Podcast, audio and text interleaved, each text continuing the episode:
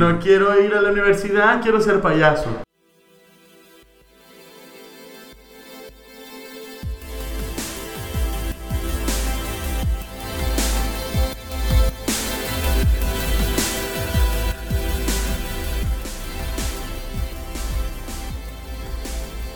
¡Hey! ¿Qué onda? ¿Cómo están? Luego de dos semanas, he aquí, ya estamos aquí. No ha pasado nada, yo me perdí y les pido las disculpas del caso, pero ya estamos con todo en un nuevo episodio de Sí, pues sí. Soy Edu Ems y este es mi podcast. Si sos nuevo por acá, te lo tengo que decir. Esta es una propuesta, una idea que tiene dos objetivos principales. El primero de ellas, la primera de ellas es aprender y la segunda inspirar. Todo esto nace porque vos sabés el valor de una conversación, de sentarte con alguien y escarbar en su mente y decir, quiero saber qué hay en esa mentecita. Y eso es lo que hacemos aquí. Este episodio no es la excepción, el invitado fue increíble, tuvimos una historia, un contenido que a mí me inspiró como no tenés idea. No lo digo porque sea mi podcast, sino porque tengo dos testigos, bueno, tres, Mónica, Renato y el hijo de esta persona que invité y con la cual platicamos. Te lo prometo, vale la pena. Si te quedas hasta el final, yo te suplico que si te ha gustado, si te ha impactado algo, lo compartas en tus redes sociales, en Facebook, en Twitter, en Instagram, donde sea. Pero que me ayudes con eso. De verdad, así más personas se unen a esta comunidad podcastera y se dan cuenta del valor que tiene el contenido en un podcast.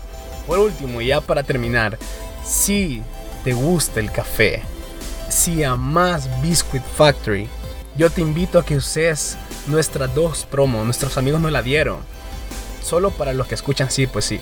O sea, para utilizarla tenés que decir, hey, yo escuché esto en sí, pues sí. Y ya te hacen estas promos. La primera de ellas es que tu segundo desayuno te sale a mitad de precio. Y el segundo o la segunda promoción es que si compras un postres te llevas un café gratis, ya sea americano o cappuccino. Así súper fácil. Solo decís, hey, lo escuché sí pues sí, háganme el favor ahí y ya tenés tus promociones. Hoy sí, sin más que agregar, te doy la bienvenida, toma asiento, relájate si vas en el tráfico, qué chivo, vas a poner en práctica muchísimas cosas a partir de este episodio. Démosle pues. Entonces es Simón o Simón. Simón, tal cual, Simón. Simón, pero se con Pero doble. se escribe con doble O. ¿Y por. ¿Y por qué? ¿De dónde nació tu nombre? ¿De entrada ese es tu nombre? Eh, no, me conocen como Simón. Me llamo Juan Amaya, pero te lo digo con, por experiencia, nadie conoce a Juan Amaya. Entonces, eh, todos conocen a Simón. Ey, qué chido. Yo, yo pensaba que te llamaba Simón.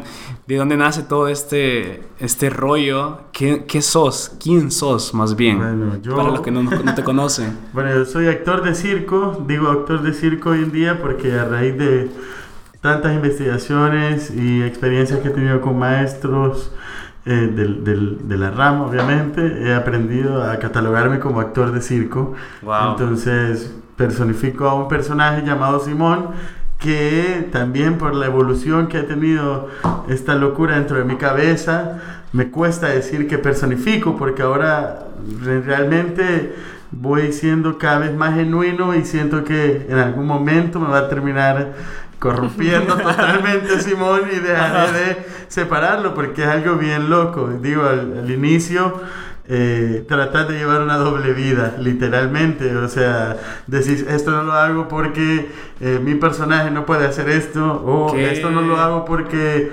Simón no lo haría, digamos. Ajá. Pero hoy en día, después de 13 años de, de investigación, eh, puedo pensar que poco a poco se va borrando esa frontera y Ok. soy cada vez más genuino y esa genu- eso, pues ser cada vez más genuino me acerca más a la gente, hace que la gente pues se sienta más como identificado, agradado de platicar, de compartir un momento, más que solo encerrarlo en ese momento de verme en un escenario. Ah, O ok. sea, entonces Ajá. digamos que Eso, voy pues entendiendo la parte de que soy Simón, Ajá. no personifico a un personaje, sino que soy Simón. Ya sos esa soy. persona. Qué chido, qué chido. Dijiste que eran 13 años, o sea que Sí. todo comenzó a qué edad. Hace 13 años yo tenía 17, estaba recién 30. cumpliendo 17, No parece de 30. De verdad. Siempre lo digo. Yo sé que muchas Este personas que lo están escuchando. todo está funcionando realmente. Ajá. Había balanceado actor, el actor y la buena alimentación, viste, salir a El correr, maquillaje. Los, la Black Mask que me Ah. la aplico día a día. Funciona. No, este, tengo 30 y bueno, a los 17 conocí, bueno, creo que fue un poco antes, fue creo, sí, realmente tenía 16 años cuando Ujú. empecé a trabajar en una cuestión de Looney Tunes, Bugs Bunny, todos estos personajes venían a El Salvador Ajá. y contrataron a una tropa de jóvenes entre actores y otros sin oficio como yo, eh, para que hicieran unos tours a unos niños que iban a llegar a la casa de Looney Tunes. Ok. Esto estaba en Metrocentro, si alguien en algún momento de su vida se acuerda Le del va. 2006 y he tenido la, la- la curiosidad de investigarlo, ¿sabes? Porque era como los Looney Tunes llegaron a Metrocentro. Ajá. Y entonces una amiga que ya era payasa, se llama Carlota, me dijo, mira Juancho, porque en ese momento era Juancho, ¿verdad? Ajá.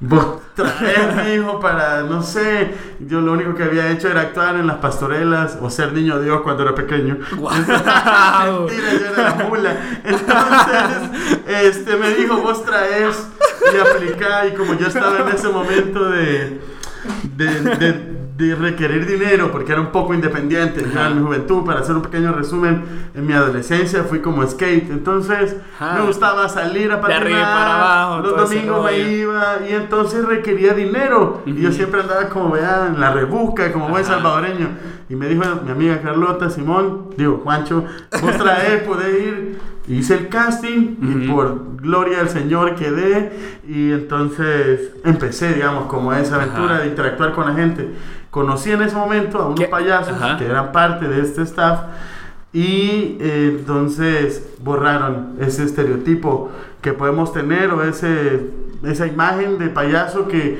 pensamos normalmente que un payaso en el país, al menos Ujú. aquí en el, voy a hablar de la realidad salvadoreña, eh, pensás que un payaso es payaso porque no le quedó de otra, porque, Ok. porque su papá era payaso, porque ni Ujú. modo, este, eh, bueno, es más, hay, eh, como dichos... así muy de, de calle, ¿no? Que, ah, bueno, ese payaso, este es payaso porque no estudió, o, los mismos payasos hacemos chiste de eso, ¿no? Como mi mamá decía que estudiara, ¿verdad? Estudié, estudié. Entonces, eh, conocí a esos payasos, ¿no? Que tenían un programa de televisión, eh, se llamaba Payavisión, y este, y este choque, de, o esta impresión de conocer a los payasos que yo veía en la tele, eh, pues me hizo como ver otra imagen. Ajá. Y luego, pues como los conocía y eran mis compañeros, me comentaron que había una visita a, a- a la unidad de oncología del Bloom Ujú. y yo escuché y de metido dije, "Ey, yo Sí. puedo Ah, ir, yo puedo ir, puedo ir, y que estoy oyendo que van a ir a visitar a los niños. Ajá. Y un tío mío tenía una nariz de payaso, unos zapatos de payaso, unos artículos que tenía por la iglesia. Ah, ok. Y yo entonces dije, bueno, mira, un tío tiene estas cosas, se las voy a pedir prestadas. Ajá. Me dijeron, "Ah, pues veniste, vamos. Fui. A los y ahí- 17. a los 16 17, años. 16 todavía, 16 ok. años todavía. Ok. Y ahí me enamoré del, del payaso, de, me enamoré de Ajá. esto. De esto que para mí fue una experiencia. eh, yo no sabía hacer nada. Ujú. Es más, me maquillaron. Y solamente fui a compartir lo que tenía, que era una sonrisa, un abrazo, hacerme el gracioso y ver esta impresión en los niños eh, de- del hospital me movió a querer más. Entonces ya me empecé a interesar más por hablar con estos compañeros, los empecé a acompañar a eventos, les decía que podía ser el que llevaba los bultos o el, o el audio, Ajá. pero quería ir. Ey, y poco a chido. poco me fui enrolando hasta el grado de que llegó un momento en el que me dijeron, eh, mira, necesitamos que te maquilles porque necesitamos hacer un sketch Ajá. y falta un payaso, entonces, vea, queremos preguntarte. Ajá. Digamos que lo veo yo como un momento de, aparte, la visita al hospital fue como mi primer encuentro, ¿no? Con, Ajá, con una todo nariz, este, con una nariz roja, mundo. con compartir esa sonrisa con la gente y luego esta oportunidad que me dicen ya en el programa, ya ahí con el crew de payasos de Payavisión, fue como un momento de iniciación donde yo dije sí. Ok. Y entonces, ¿Eso cuánto tiempo había pasado? eh, ya había pasado, ahí entonces fue como cuando tenía 17. Ah, ok. Porque me acuerdo que pasé un cumpleaños y todos los payasos, ah, felicidades, ah, yo era el metido que andaba con ellos. Y ya fue entonces a los 17 que decidí hablar hasta con mis papás, porque, ¿Qué te dijeron? eh, pues sí, yo estaba por salir del bachillerato, ¿verdad? A los 17 estaba haciendo segundo año. ah, ok. Y eh, dije, bueno, ya no quiero ir a la U, quiero ah, meterme más en este rollo de los payasos. Ujú. Y como yo ya era, te comentaba, un poco independiente, entonces mis papás los, los se sentaron ¿no? en la sala, les dije, papá, este, no... Conversación no voy tensa. No voy a, sí, un poco tensa. Me imagino. No quiero ir a la universidad, quiero ser payaso. Wow. Y entonces solo habló mi papá y me dijo, si vas a hacer algo, hazlo bien. Y mi mamá se quedó callada, no dijo nada, me imagino yo hasta ahora en día que ellos han de haber pensado, ya se le va a pasar. ¿verdad? Este, ay, la juventud, ¿verdad? O el año Uno que de va, bicho, el loco, sí, sí. ajá. Y así fue, entonces desde ese momento, me acuerdo que ese último año de bachillerato, ¿no? Era bien loco aquello, aquella pues, situación de que yo era payaso y los compañeros del bachillerato tenían un compañero payaso. Y lo sabían. Nunca fue denigrante, sí lo sabían. Ah, cool. Nunca fue denigrante, al contrario, el director del, del, del, del instituto se, se sentía feliz y orgulloso porque yo salía eventualmente en la tele. Se sabía que yo estaba enrolándome con unos payasos de un Ajá. programa de televisión que salía en el canal 33.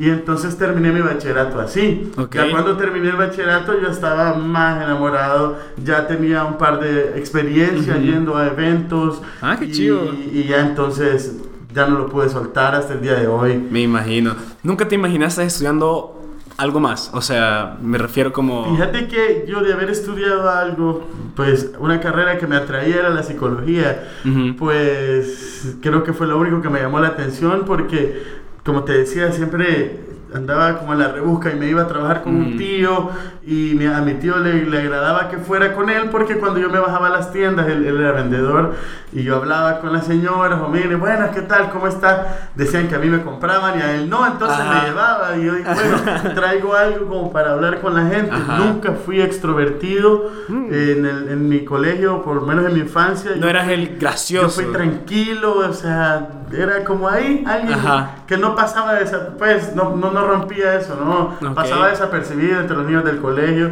y realmente poco a poco... Y pensaba todo lo contrario, fíjate. No, O sea, uno puede pensar que es como... Uno puede Era el pensar, relajo, era el exacto, relajo. Uno puede Ajá. pensar que era el más loco, ¿no? Ajá. Pero no, era bien tranquilo, me acuerdo. Ey, qué Y- interesante. Y ahora lo veo reflejado un poco en, en el hecho de que quizás estuvo guardado todo el tiempo y en algún momento de mi vida salió Explotó. esto. Y ahí, ahora hago lo que hago. ¡Ey, qué chivo! Siento que acabamos de ver como todo un pequeño mundo en muy poco tiempo. Sí, traté de Y resumir. todavía no, y todavía falta. Traté de resumir un montón, ¿verdad? Pero, pero bueno, me preguntaste cómo comencé. Así Ajá. comencé. Ok, ¿y cuáles cuáles fueron los siguientes pasos? Bueno, luego de esto, eh, pues comienzo a ir al, al programa de televisión, pasó el tiempo y por áreas del destino llegué a ser parte de los cuatro payasos que estaban en ese momento, que era Pildorín, era Pani, un payaso afro que no podía hablar, Carlota, que era mi No amiga la que yo hablar. conocía, y yo, porque este payaso, él hablaba en, eh, se llama... Ah, como carburo se llama, pero el- la, la- la palabra correcta. Eh, Mm, ah, ya me voy a acordar, pero es- es hablar, eh, al- eh, hablar carburo es como hacer como ruidos, ¿no? Hablar como... Ah, no decir ok, nada, es ok. como el, el, el Cookie Monster. Ah, Entonces, este payaso no hablaba, él Ujú. preguntaba, le preguntaba algo y él pues te respondía de esa manera y nosotros interpretábamos su respuesta, entonces por eso no hablaba, eh, Ah. siendo un poco como inclusivos, ¿no? Que a veces hay como otras maneras de comunicarse. Claro. Entonces, representaba esa parte en, el, en la troupe de payasos. Ya te llamaba Simón para Ya entonces. decidí mi nombre, que eso también fue un poco curioso, porque ya no, en aquella iniciación, digamos, ya yo estaba metido en este mundo y no había definido mi personaje ni un nombre. Ajá. Y llegó la pregunta de estos ¿Qué? payasos así grandes, y como, ¿cómo te vas a llamar? Y yo, o sea, yo no me quería llamar en diminutivo, como Ajá, como todos. Pirarín, ¿Qué? no sé Ah, qué. Sillita, tacita, como todo, eh, todo en chiquito. Dije, no, no. Primero me nació esa inquietud en que no quería tener un nombre común, ¿verdad? Ni tampoco quería que me pusieran un nombre. Pero eh, en ese momento de mi juventud hago mención de que a toda respuesta afirmativa yo respondía Simón. Por Ah, ejemplo, ok. mira, eh, nos vemos ahora a las 3, Simón, Ajá. ir tal día, Simón, ¿y por qué no hacemos tal cosa, Simón? Ajá. Entonces eh, surgió este comentario dentro del grupo de payasos, como mira, ¿y por qué no tiene más Simón? Ajá. Dije, bueno, Simón. Simón. Así que No podías negar. ahí ya luego lo involucraba en un sketch para presentarme, para pasó esto que te digo, todo era Simón en respuesta afirmativa. Ajá. ¿verdad? Aquí Y- son 20, ¿cuántos años? No, esto pasó inmediato, fue a los 17, fue comenzando. ¿Así de rápido? Así de rápido es esto. Es, es- así de ajá, yo rápido. creí que había una pequeña brecha, pero no, No, porque ya necesitaba un- una identificación. Ya yo Ujú. empezaba a aparecer más en el programa, entonces ya no era un payaso de relleno, digamos. Sí, pues, claro. Entonces fue necesaria la búsqueda de este nombre. Ah, ok. Entonces eh, me llamé Simón, decidí llamarme Simón y luego de eso pasó un tiempo, se ap- aprendí ¿no? esto de hablarle a la cámara, de, de también aprenderme rutinas cómicas porque ese era mi, mi quehacer en ese momento. ¿Qué, qué te referís con rutinas cómicas? Rutinas clásicas entre los payasos, existen rutinas cómicas que llevan un principio, un desarrollo y un final con gags, que estos gags son estos eh, como estas chispas de risa o ¿no? Ah, que te pasan, ok, ok. se llaman gags, la cachetada o el pastelazo. Ah, o- ok, o el No, no poderte saludar porque no sabes si te levantas el sombrero, das Ajá. la mano. Ah, Entonces es necesario porque no, no es sinónimo de payaso alguien que cuenta chistes, Ajá, sino que claro. eh, un payaso pues es un personaje que se desarrolla en, en un escenario, eh, que sí Ujú. puede, si bien puede saber chistes, pero también eh, tiene que saber de actuación, ¿no? Tiene que saberse un guion para desarrollarlo con sus otros compañeros o solo, depende de qué es lo que quieras hacer. Entonces, Ajá. aprendí esas rutinas. Hacía los eventos con, con mis compañeros, hacíamos rutinas cómicas Ujú. y después de como dos o tres años eh, nació la, la inquietud de aprender malabares, porque veía un personaje que se llama Victorio, que lo contrataban para que fuera a los Ujú. eventos con nosotros y me cautivó pues eh, esta loquera de los malabares, me, me- me gustaba cómo lo percibía el público Ajá. y entonces decidí aprender a hacer malabares. y ¿Él te empecé- enseñó, no? No, fíjate ¿Vos que solito? empecé solito, me compré un kit de malabares así El, amateur. el clásico de los boliches, Sí, ¿no? no, no, exacto, se llaman clavas. Ah, ok. Las mandé a traer. Anclavas. No, clavas. Clavas. C-A-L- Ah, ok. C-L-A-V-A-S. Clavas, ah, interesante. Como clubs, en inglés que clubs es inglés y uno pues lo ha ahí Ah, adaptado, adaptando poco. al, al español. Mm, y, en, sabía. y en España le dicen mazas. ¿Cómo? Mazas. Mazat. Ajá. Ok. Entonces eh, aprendí a hacer malabares, me compré un kit por internet, no servía para nada porque ¿Por yo no sabía nada de, de- Ah. de marcas ni de modelos, de qué había que comprar. Entonces compré un kit como amateur y me vino un kit infantil, ¿verdad? así que Ah, no pesaba ni nada, pero iba, aprendí así. Ajá. Luego pues Fue difícil. Fíjate que no, al final eh, creo que este Se nace esta o- chispa, este primer amor, yo siento que para todo en la vida, Ajá. para ser abogado, para ser doctor o para aprender a hacer malabares, Ajá, porque- tenés que tener ese deseo, ¿no? Porque Ah, ok. eh, quizás un 99% de, de las personas aprenden algo porque lo quieren aprender. Digo, alguien quiere aprender un instrumento o algo en la vida lo influyó para que decidiera hacerlo, entonces esa primer amor, esa primera chispa o ese primer amor que tenés te va impulsando a Ujú. practicar todos los días. Yo andaba todos los días con las cosas. Me acuerdo que mis compañeros me decían, eh, mis compañeros payasos, ¿no? Ajá. Ah, ya aburrí, que todo el tiempo andas con las pelotas y que no sé qué, y que no. Y que me decía mi, mi, mi mentor, que es este Pildorín, me decía, eso no lo puedes hacer todo el tiempo porque eh, la gente entonces lo ve tan común que ya Ajá. el efecto sorpresa de, de mostrarlo en el escenario. Ah, bueno, sí, tenés razón.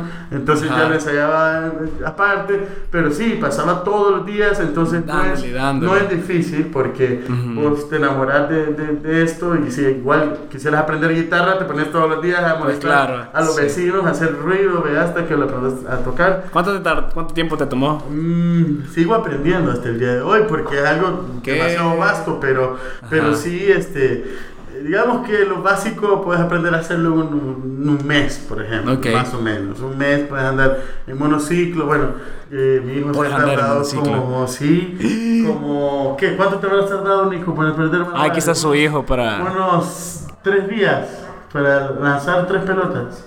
Sí, unos tres, Tres días. Entonces es rápido. Sí. Sí, sí. Ya la sí, vamos a probar nosotros. Ya vamos a probar. Traído.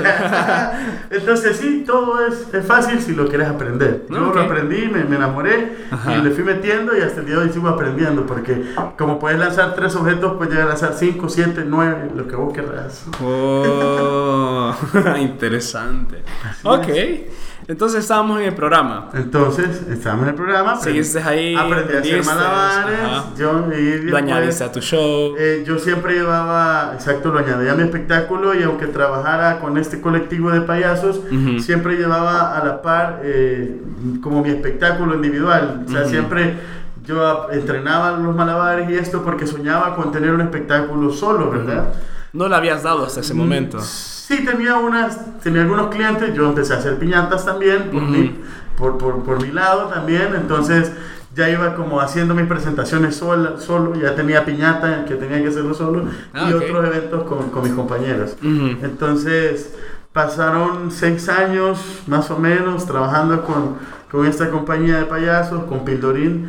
Y a los seis años decidimos ya separarnos un poco. Ok. Empecé yo solo a darle más Ujú. y luego me junté con Victorio, que fue, eh, que es este El que personaje que yo había visto. ajá. Ya nos juntábamos a entrenar eh, malabares por las tardes y entonces surgió como esta oportunidad de trabajar juntos porque queríamos ir a trabajar al Paseo del Carmen, que Ah, tenía como un año de haberse abierto Estaba con y todo. entonces estaba un espacio y una alternativa de mostrar algo que aquí no se había visto, Ok. que era espectáculos de calle, de circo teatro pero en la calle. Ok. Entonces nos comenzamos a juntar con Victorio y empezamos a hacer este espectáculo en la calle en el Paso del Carmen en el 2012.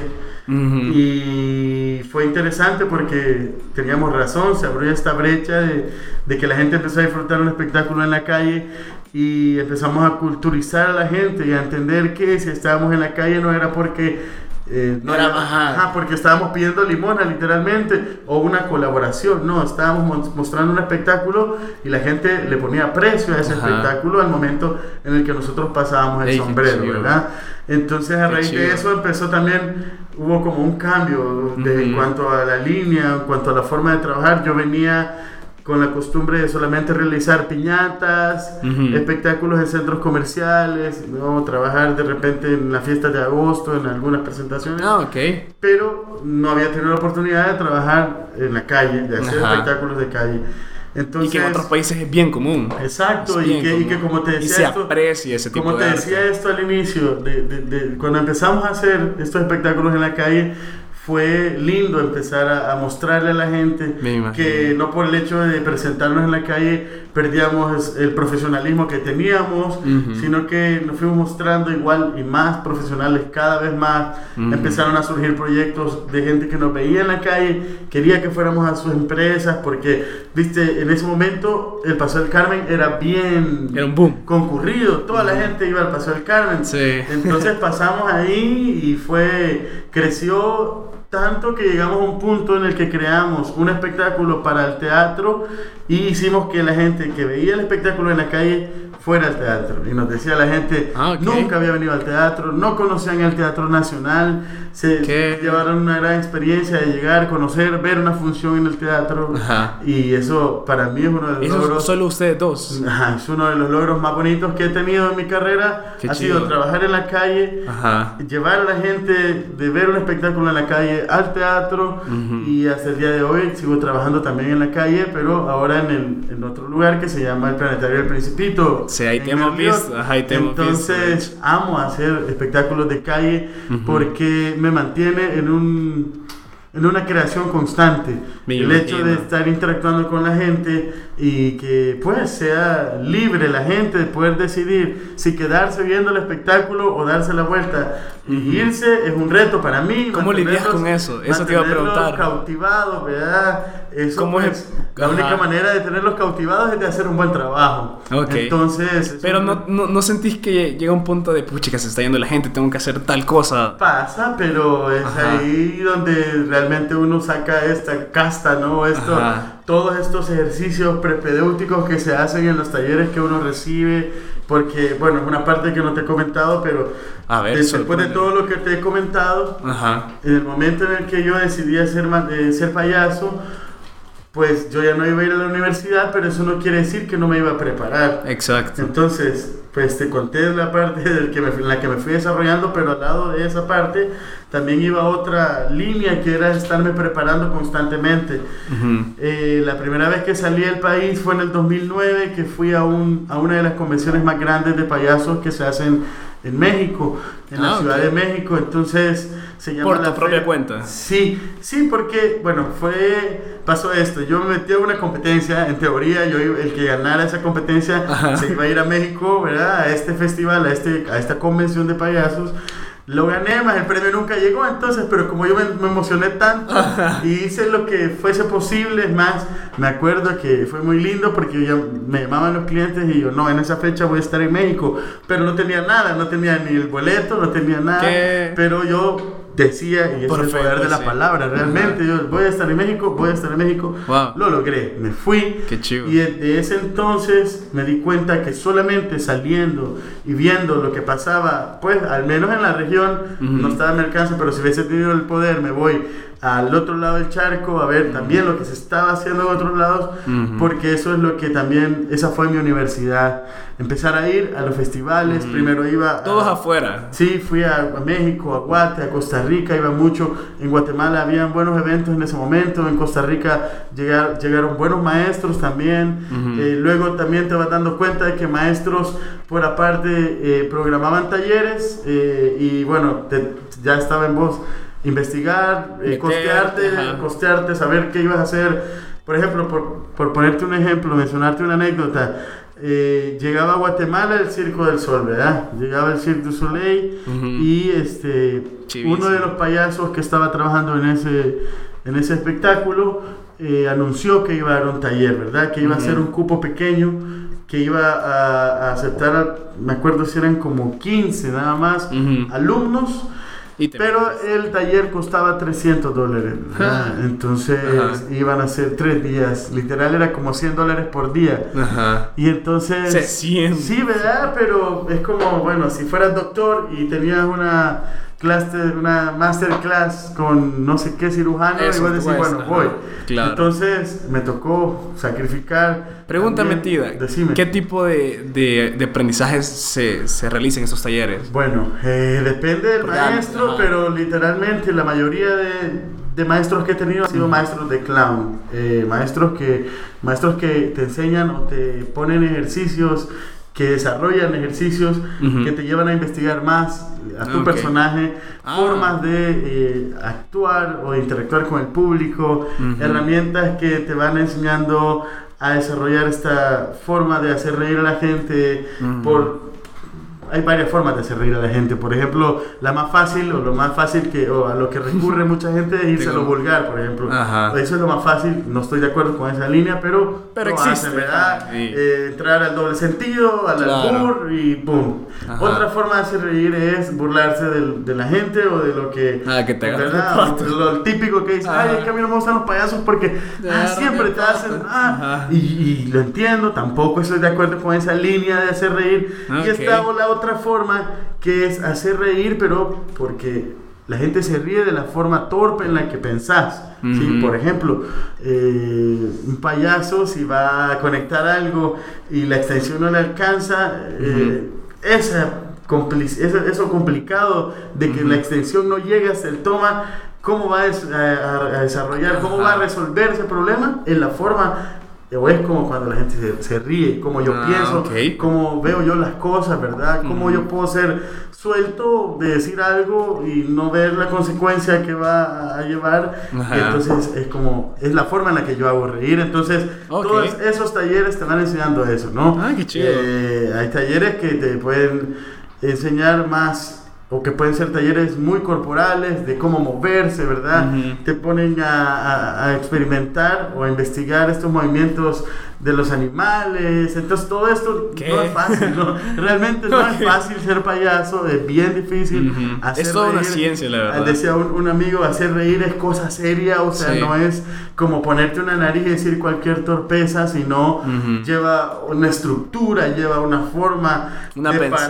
pararse, sí, lleva una forma de pararse, de dirigirse al público, de hacer las cosas y hay rutinas o sketch que pueden llevar eh, cinco minutos en escena pero están constituidos por toda una vida para llegar a ser construidos. Entonces es necesario y para mí ha sido una parte bien importante el hecho de estar constantemente estudiando, eh, hablando con profesores. De hecho, trato como meta de al menos recibir un taller cada año o de Ah, juntarme con alguien o de salir del país para poder ir a algún festival. Bueno, ahora van cambiando los roles, ¿verdad? Primero iba a recibir, primero iba a observar, ¿no? Porque no tenía la, la experiencia. Claro. Luego fui también a impartir talleres. Eso te iba a preguntar. Cuando ya yo aprendí a hacer malabares, cuando yo tenía estructurado un espectáculo, me invitaban a dar talleres de malabares y ahora pues ya juego otro rol, ahora voy a los festivales a presentar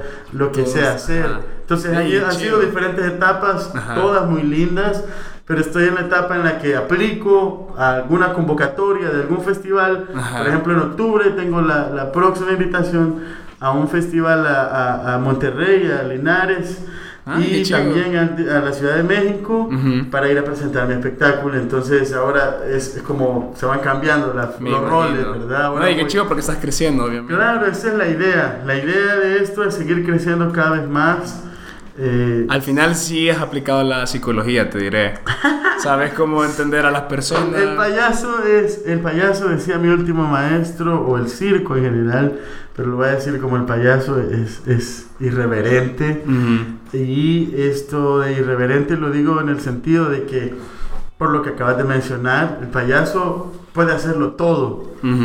Esa es una de mis pautas eh, cada vez que, que estoy en el escenario, cada vez que recuerdo quién soy, me Ujú. acuerdo que el payaso sabe hacerlo todo. Entonces, eso va construyendo esta vida clownesca de- Ujú. de, que si a mí me toca ser médico, voy a ser médico a mi manera. Claro. Hay payasos de hospital, he ido a hospitales, bueno, yo tuve la primera experiencia siendo payaso yendo a un hospital y entonces te Ujú. convertí a jugar un rol de médico porque, claro, no Médico estás... de risa. Exacto, y no curas algo de Tangible del cuerpo. curas el corazón, curas esos, esos sentimientos de, de la gente que muchas veces eh, cuando he ido a hospitales me dirijo más a la persona que está acompañando al, al enfermo porque muchas veces es la que, bueno, no Más, muchas, ajá. casi la mayoría de veces por no decir el 100% de las veces, Ujú. es quien necesita esa atención, ese abrazo, esa sonrisa, esos segundos que, que, que juegue Ujú. con ellos, hacen que se olvide de eso que está pasando. Y entonces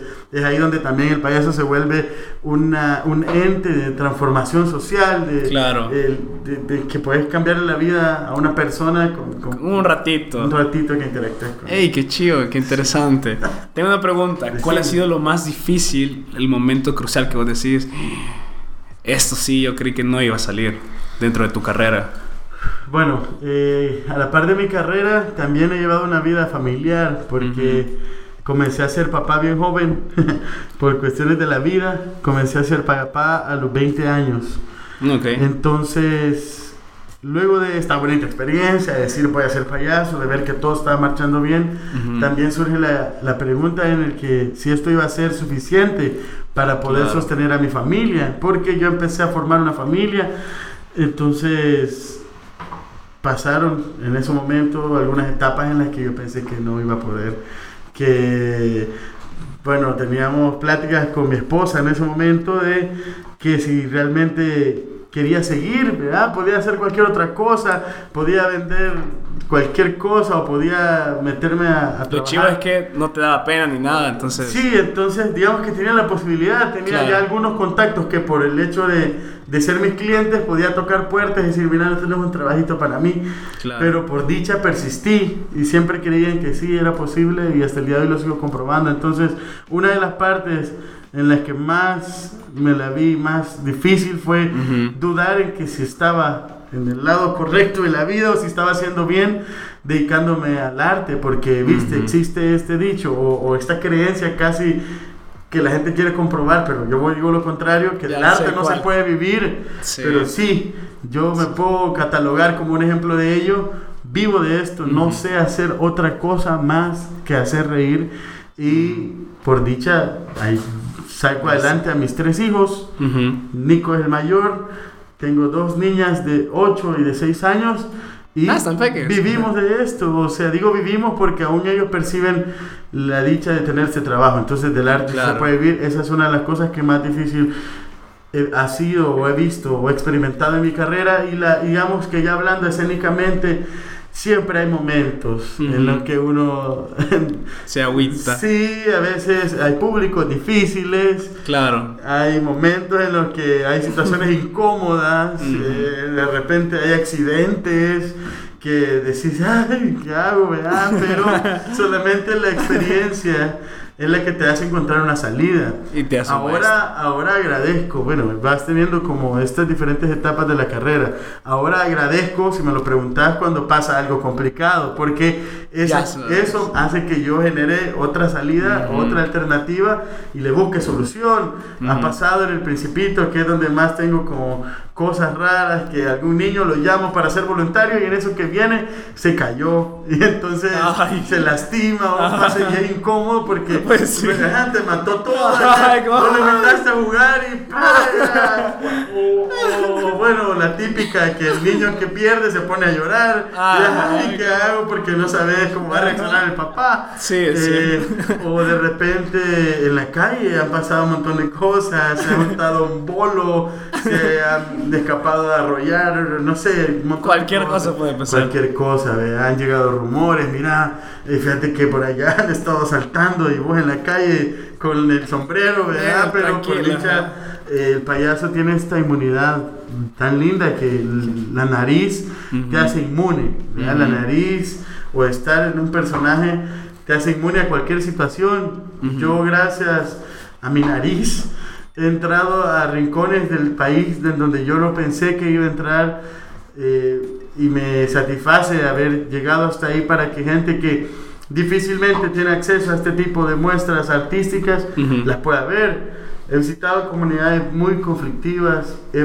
me he presentado en cárcel de mujeres, me he presentado en el ISNA eh, y, y esas experiencias son bien mágicas porque te hacen... Te cambian. Sí, he estado, eh, bueno, no quisiera mencionar comunidades, pero sí en lugares bien difíciles. Difíciles, ujú. Que he estado ahí solo porque soy payaso y no me han hecho nada porque soy payaso. La nariz. y Lo han visto como, como un aporte, entonces es bien, es bien lindo, la verdad. Qué chido. Eh, sí siento que, que tocas el corazón de la gente, sí siento que con lo que hago estoy golpeando este sistema que, que me quiero opacar, ¿no? La, la alegría, esta cotidianidad, lo llamo, este sistema que, que hace que la gente se vuelva tan, inhum- pues, como Que pierdas. dura. ¿verdad? Que, vea el- que, que te están pidiendo espacio en el tráfico y no te vale, no le das Sí, espacio o no le das el paso a la gente. Entonces, ahora en esta etapa de mi carrera, siento que una de las cosas que más me satisface es esa.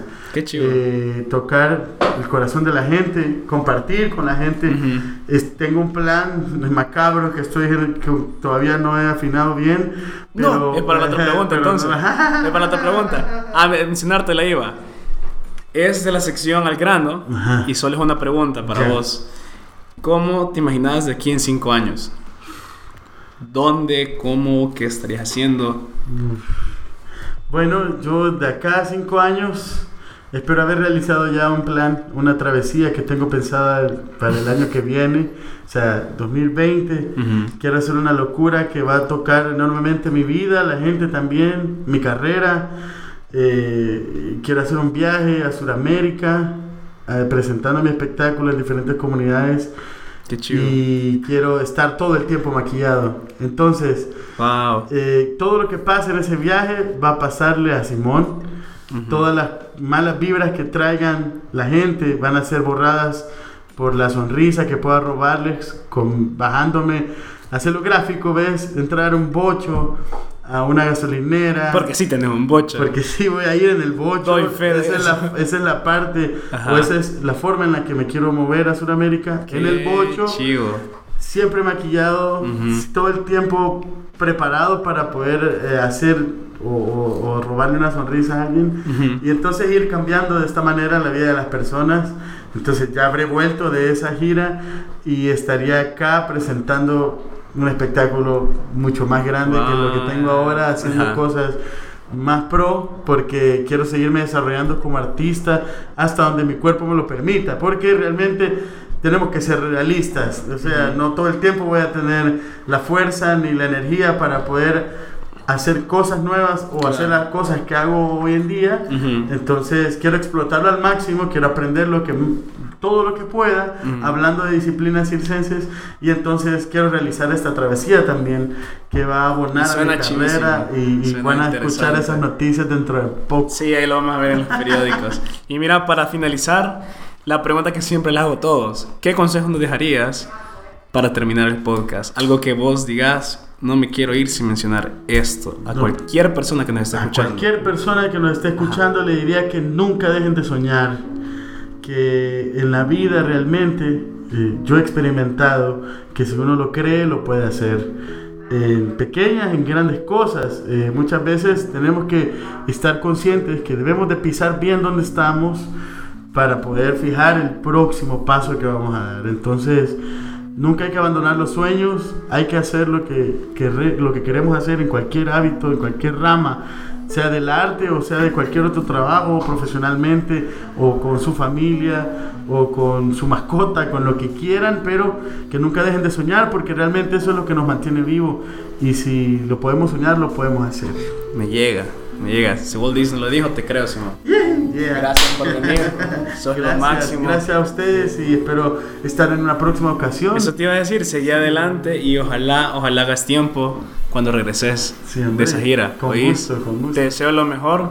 He visto tu show y puedo garantizar que es lo Que pueden máximo. llegarse y si pues cualquier día que escuchen este podcast pueden llegarse los fines de semana Al Principito. al Planetario El Principito o si no saben dónde me voy a presentar pues pueden buscarme en redes sociales como Payaso Simón Simón se escribe con doble O recuérdenlo Simón Me llega, Simón. Muchísimas Yeah. gracias. Espero verte pronto. Y esto fue Sí, pues sí. sí pues sí pues sí Simón